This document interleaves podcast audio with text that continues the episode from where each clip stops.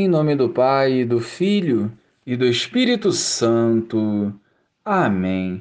Bom dia, Jesus. Queremos mergulhar nas profundezas do teu Santo Espírito e nos deixar conduzir pelo mesmo amor que o moveu até o fim.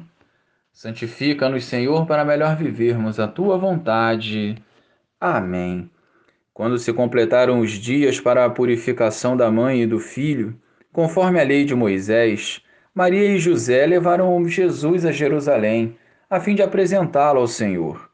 Conforme está escrito na lei do Senhor, todo primogênito do sexo masculino deve ser consagrado ao Senhor.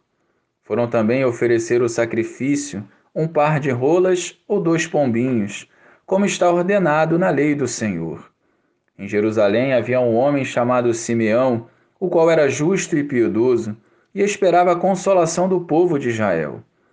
O Espírito Santo estava com ele e lhe havia anunciado que não morreria antes de ver o Messias, que vem do Senhor. Movido pelo Espírito, Simeão veio ao templo.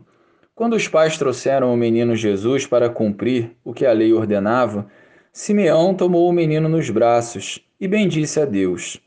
Agora, Senhor, conforme a tua promessa, podes deixar teu servo partir em paz porque meus olhos viram a tua salvação, que preparaste diante de todos os povos, luz para iluminar as nações e glória do teu povo Israel. O pai e a mãe de Jesus estavam admirados com o que diziam a respeito dele. Simeão os abençoou e disse a Maria, a mãe de Jesus: Este menino vai ser causa tanto de queda como de reerguimento para muitos em Israel. Ele será um sinal de contradição Assim serão revelados os pensamentos de muitos corações.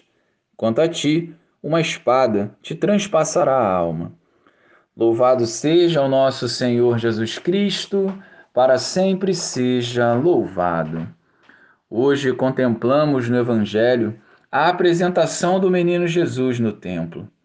A salvação chegou e o velho Simeão, o homem justo, pôde ver se cumprir a promessa do Senhor.